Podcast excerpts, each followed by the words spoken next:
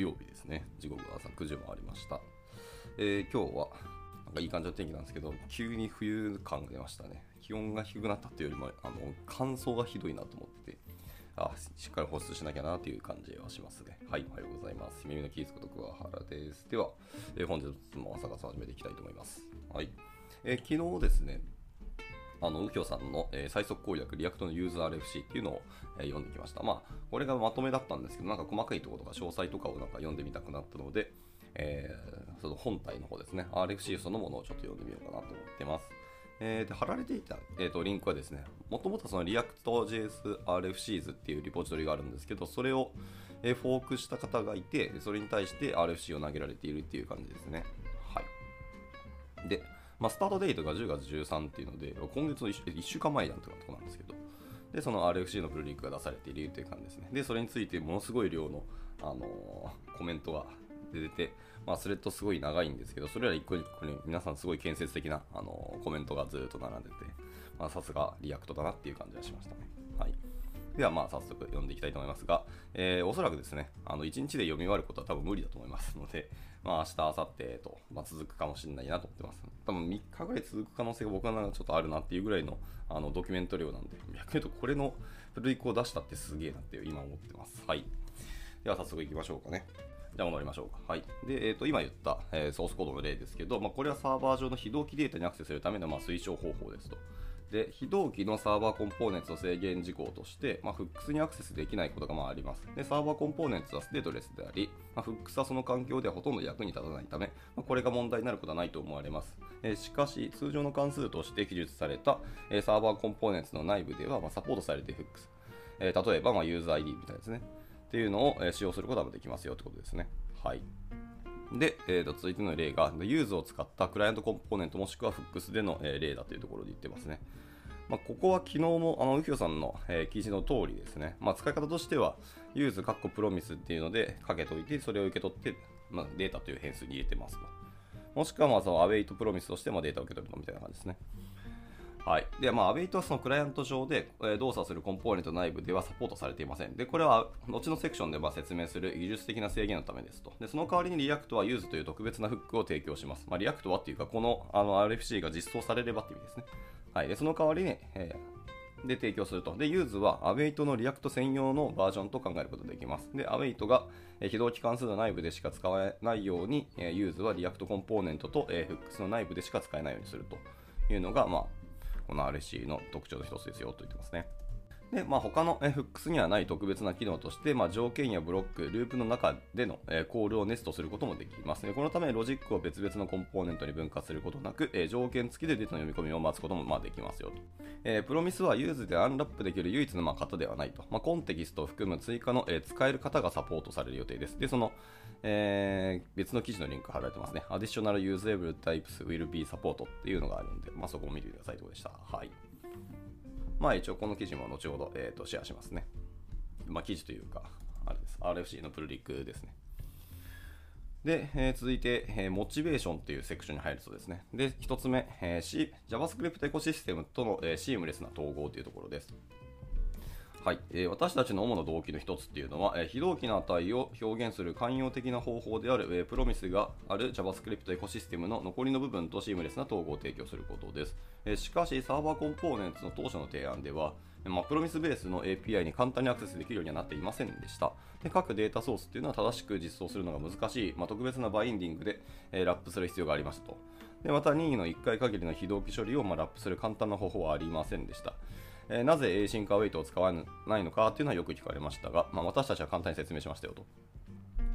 で、えっと、サーバーコンポーネンツ、クライアントコンポーネンツ、まあ、シェアードコンポーネンツではありますけど、その間でデータにアクセスするために、まあ、一貫した API を使用したいんですと。でこの説明には、まあ、クライアントコンポーネンツで、えー、A シンカーウェイトをサポートできないっていう考えが一応含まれています。で、技術的な理由は記述、えー、口述しますが、その通りですよと言ってます。で実際、え、理想的には、まあ、あるあらゆる場所で、えー、シンカーウェイトっていうのをサポートすることが望ましいと思います。えー、 promise を私たちの、え、独自の非同期プロミ非同期プリミティブで置き換えたいとは思いませんし、すべての非同期 API に、まあ、 React 固有のバインディングをラップすることを求めたいわけでもありません。確かにね。でしかし、え、最初の RFC の時点では、サーバーと client components の間で、まあ、一貫して API を持つことがより重要なゴールであるというふうにまあ判断しましたと。これはそうですね。で、その後、私たちは、え考えを変えましたと。で現在ではその server components におけるその async await のメリットっていうのは、えクライアントで異なる API を持つことのデメリットを上回ると考えている。へえ、なるほど。一貫性よりも、 server components 側の方の async await で、えー、を使えるようにすることのメリットの方がでかいと言ってるんですね。まあ、 React の思想でいくと、まあ、柔軟性の方を重視するからっていう考えが根本的にあるような気がしましたね。はい。いきましょう。続いて、その理由の一つは、 server components がアドホックな非同期操作を、実行する必要が生じる頻度っていうのを、過小評価していたことです。ああ、なるほどね。 promise ベースの API というのは JavaScript のサーバーアプリケーションではどこでもあるもので、その全てに React 固有のバインディングを書かなければならないっていうのは、まあ、完全に実現不可能ではないにしても、まあ、結構迷惑な話ですよと。でこれは当初の提案に対しても、えー、最も頻繁に寄せられた、まあ、批判の一つだったと。はいはいはい。私たちはサーバーとクライアントのコンポーネント間で一貫した API を提供したいという思いから、まあ、実際に他の全ての場所で、まあ、 async await の必要性を排除していないということにまあ気づきましたよということでした。で、サーバーコンポーネントとクライアントコンポーネントを一目で区別できるようにすることで、開発者がどのコンポーネントをどの環境で動作しているかを常に識別するために、まあ、精神的エネルギーを費やさなければならない、まあ、不気味の谷を回避することができますよと。難しいところですね。一貫性があったら確かに開発者としては書きやすいし、あのパッと見て、あの可読性とか視認性とか、あの認識の、認知の、まあ、負荷っていうのを下げることができる気はしますけど、まあ、実際の開発現場ではそれによっていろんな別の問題が発生するしなっていうのもあるでしょうね。やっぱりサーバーにはサーバー固有のことを意識しなきゃいけないことってたくさんあるので、なんだかんだサーバーとクライアントであの明記、明示的に分けるっていうのは確かに一つかもしれないですね。まあ、あとはそもそもクライアントでできることをそんだけ増やすっていうのも、本来どうなのって感じですよね。クライアント側って本来はあの来たものをどう表現したり、どのように見せるかっていうところが大事だったりするので、まあ、もちろんそのデータを、まあ、ストアで管理してその、データそのものの出し方っていうのはもちろんあるんですけど、とはいえ、クライアントにそんなロジックをたくさん持ってくるっていうのは、あんま僕は好きではないなっていうの感覚があるので、まあ、バックエンドにちゃんといろいろえ集約しといて、その必要なものだけ最低限クライアントに抽出するのは確かにそうかなっていうのは僕は思いました。はい。で、えーと、非同期関数というのは、えー、視覚的に明確なシグナルを与えてくれますと。でもしコンポーネントが非同期関数として、まあ、記述されていれば、まあ、それはサーバーコンポーネントですよねと。で将来、クライアントで非同期コンポーネントをサポートできるようになったとしても、まあ、リファクタリングを容易にするために、非同期コンポーネント、まあ、カッコデータを取得するものと、えー、ステートフルコンポーネントですね、いわゆる hooks を使用するものの、えー、分離を推奨し続けるでしょうと。で一般的なワークフローっていうのはデータの取得と、えー、状態の、えー、使用の両方を行う単一のコンポーネント、状態と取得、えー、別々に処理する複数の、えー、コンポーネントにファクタリングすることになるでしょうと。でも結構なんかドラスティックな感じなな記述になるので、既存のシステムとかアプリケーション結構頑張って、ね、対応しなきゃいけない感があって、まあまあ、まあ、それは React サーバーコンポーネントでも同じなんですけど、なかなかこのこれが実装されてリリースすると、結構世界的にうわ頑張らなきゃっていう感じになる気はしますけどね。はい。では続いていきましょう。えー、 fetch と reading の間の、えー、不要な結合を回避するというところです。えー、 await と use の良い特性っていうのは、 promise のデータがどのように要求されたかに関係なく、まあ、それらがどのように fetch されたかに関係なく、非同期の値の unwrap のみに関係することですと。で以前の、えー、サスペンションベースの、えー、データ fetch API の提案では、非同期非同期の値を読み取る、えー、ビルドインの手段が、まあ、なかったため、えー、 fetch とレンダリングが、えー、不必要に、まあ、連動してしまうことが、まあ、よくありましたと。あはいはいはいはい。データソースごとに、え、 preload と、え、 read のメソッドを別々に用意して、まあ、一方を fetch、もう一方を unwrap するという考え方もまあありましたが、これはあくまで従来からのもので、まあ、ライブラリー間で整合性が取れるっていう保証はまあありませんでした。そうよね。で非同期の値を読み取る標準的な方法を確立することで、まあ、フェッチとレンダリングの間の、まあ、不要な結合を、え、抑制したいと考えています。例えば、その一般的なパフォーマンスパターンというのは、現在のレンダーをブロックすることなく、従来の将来のレンダーで必要になる可能性があるデータを、え最適にプリフェッチすることですよというふうに言ってます。はい。で、まあ、えー、一応ソースコードで出てますけど、えーと、長いのですみません、これは割愛します。はい、えー、規定しすぎることなく、 React に複雑性をシフトするというふうに言ってます。えーはいえこれまで私たちは、え開発者を最適でないアーキテクチャに閉じ込めたくなかったので、まあ、データ fetch 用の公式 API, API というのを追加することに、まあ、結構消極的でしたとで。データ取得というのは多くのトレードオフがある大きな問題空間なので、えー、最もうまくいく解決策は、例えばルーターなどの、えアプリケーションの残りのアーキテクチャに深く統合されているものですよっています。まあ確かに React は fetch を、 fetcher というの公式なものは確かに提供しなかったですよね。まあ、 fetcher たくさん世の中ありますから、難しいところですよね。標準のあのフェッチ API というのがありますし、まあ、SWC もあるし、まあ、今だと TanStack ともあるし、まあ、いろいろありますからね。はい、でしかし、 React アーキテクチャの実装は1つではなく、 React エコシステムはサードパーティーのライブラリやフレームワークで起こるイノベーションの恩恵を受けています。 React がデータ取得の仕組みについてあまりに多くの仮定を立てると、ユーザースペースに最適なソリューションが現れるのを阻害する可能性があります。一方、 React があまりに少ない仮定をすると、まあ、全ての人のために全面的な改善をする能力を失うことになりますと。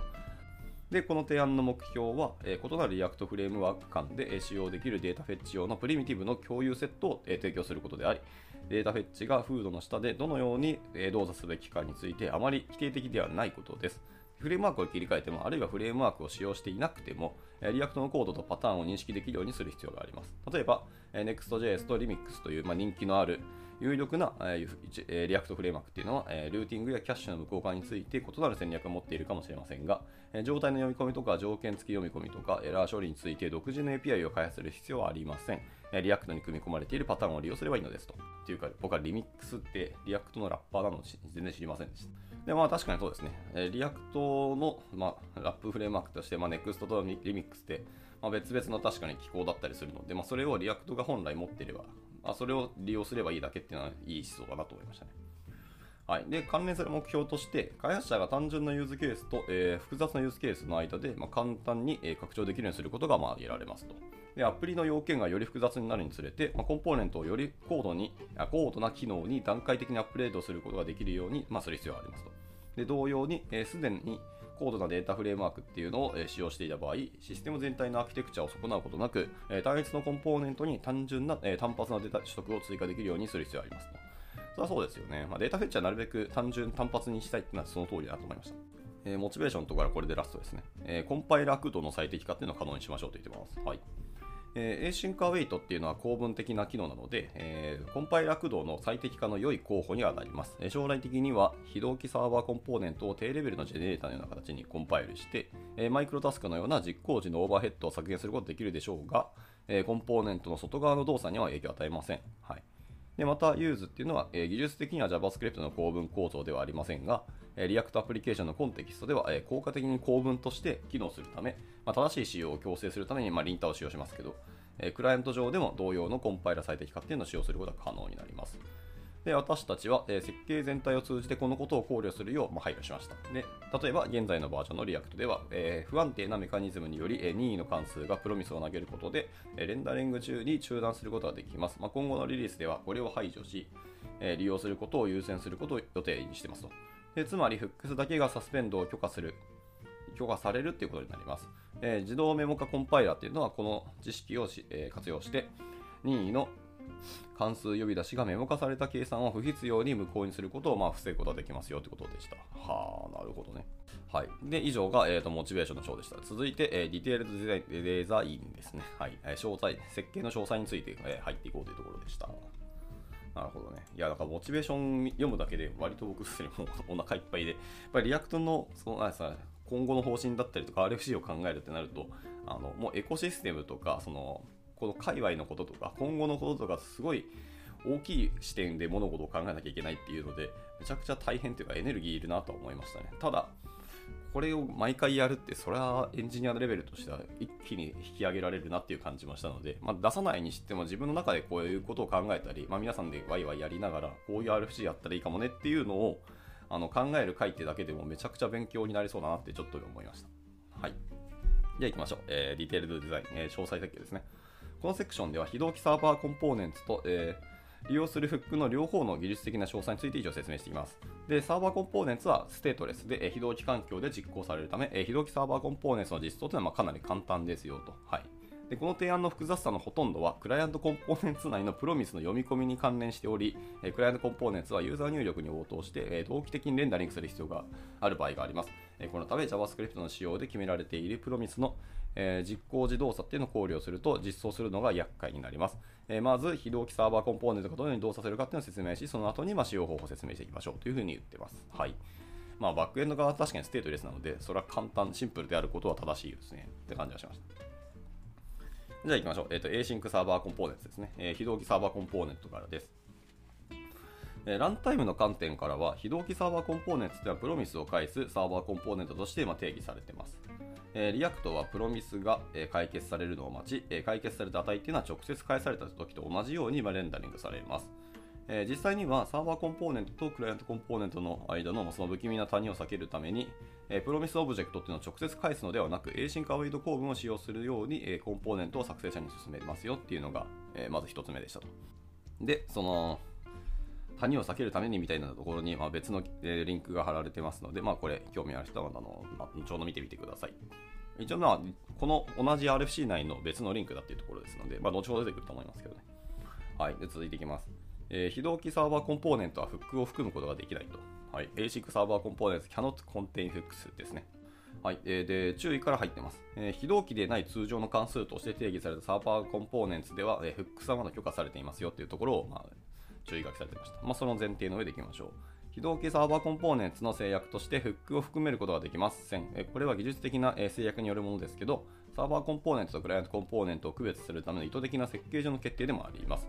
えクライアントコンポーネントを書くのに慣れていると、えこの制限は実は煩わしく感じるかもしれませんが、え実際にはサーバーコンポーネント、まあ、サーバー上でまたはビルド時にのみ実行されるものですね。でサーバーコンポーネントで有用なフックっていうのはほとんどないので、これが問題になることはないと一応考えています。で、 useState のようなステートフルなフックっていうのは関係なく許可されていませんし、え残りのほとんど、まあ、 useMemo などなどっていうのは、サーバーとクライアントの両方の環境で実行する Shared コンポーネントの数を増やすためにのみ、えー使用でき、実際には大した機能を提供していませんと。ああ、はいはいはい。まあ確かにそうですね。 Shared コンポーネントがあるんだから、そっちでやればいいじゃんってなったその通りだと思いましたね。で、一般に Server Components の、えーフックのほとんどの使用例っていうのは、まあ、同じ API のリクエストローカル版で置き換えられることが分かっています。例えば、えー、 useRequestHeaders、フックみたいなのがあって、まあ、それの代わりにフレームワークっていうのは、えー Async ローカルストレージから読み込む、えー Get リクエストヘッダーズ関数を提供することができますと。まあ、それはツリーごとのコンテキストである必要はないですよねって言ってます。えーただし、例外的に通常の非同期関数として定義されている Server Components では、まあ、 Hooks がまだ、えー許可されてますよと。あ、まあそうね、確かに。はいはい。で、続いて、えっ、と、 use Promise ですね。はい。今回の RC の肝であるユーズですけど、まあ、そう use カッコ Promise ってところでした。はい、行きましょう。で、 use っていうのは通常の、えー非同期関数コンポーネントと、えー、 Hooks の内部で動作しながらも Async Await とほぼ同じプログラミングモデルを提供するようにまあ設計されています。はい。で、JavaScript の非同期関数と同様に、えー、 use のランタイムっていうのは、えー、 suspend と、えーえー resume のための内部ステートマシンを維持します。しかし、コンポーネント作者の視点からは、それは、シーケンシャルな関数のように見え感じられますよというふうには言ってますね。はあ、ははあ、で、一応先ほどのソースコードの例がまた出てますね。はい。まあ、これは割愛します。で、JavaScript, の仕様によると、えープロミスの解決された値っていうのは常に非同期で満たされる、または拒否されるようになりますと。えーでたとええー基礎となるデータの読み込みがすでに終了していたとしても、えーその値を同期的に検査する方法というのはありません。これは言語の作者による意図的な設計上の決定で、まあ、曖昧な順序付けによって引き起こされるデータの競合を避けるためになりますと。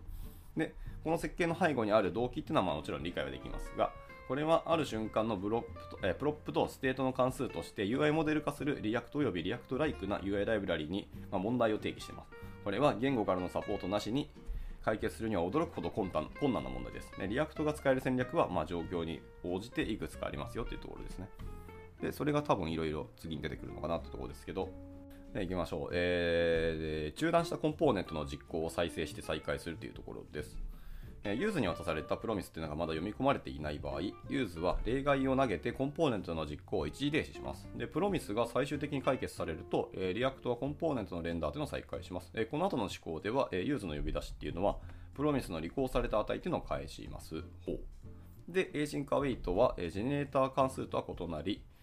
え中断されたコンポーネントは最後に中断したのと同じポイントから再開されませんと。で、ランタイムはコンポーネントの開始と中断した場所の間にある全てのコードを、ま、再実行する必要がありますよ。そうだよね。で、再生は、えー、React コンポーネントが、えーこれなんて読むんだ？ idempotent。すいません、僕が知らない英単語でごめんなさい。で、まあそういうことがあると。まあ、要求されるという特性に依存しています。つまり、えレンダリング中に外部の副作用を含まず、与えられた入力セット、まあ、 props、ステート、コンテキストに対して同じ出力というのを返しますと。パフォーマンスの最適化として、え、 React ランタイムはこの計算の一部を、メモ化することができます。これは状態の更新中にコンポーネントが再実行される方法と概念的には似てます。まあ、概念的にはね。で、以前に中断したコンポーネントを再開する場合、 use の再生への依存っていうのは A 進化ウェイトと比較して、まあ、追加のランタイムオーバーヘッドがま発生しますと。えしかし、コンポーネントのデータがすでに解決されている場合、えデータが事前にロードされている場合や、まあ、無関係の再レ再レンダリング中などなど、えマイクロタスク Q の、えフラッシュを待たずに、え解決済みの値を unwrap できるため、え use は実際には非同期とか、えー待ちと比較してオーバーヘッドが少なくなっていますと。だから意外と A 進化ウェイトの方が有用性高いってことかもしれないな。それをこうやって書かれてみると。はい、では続いて、え再生中に Promise の結果を読み取るということですね。ああ、はいはいはい、そうですね。再生中、まあ、厳密に言うと、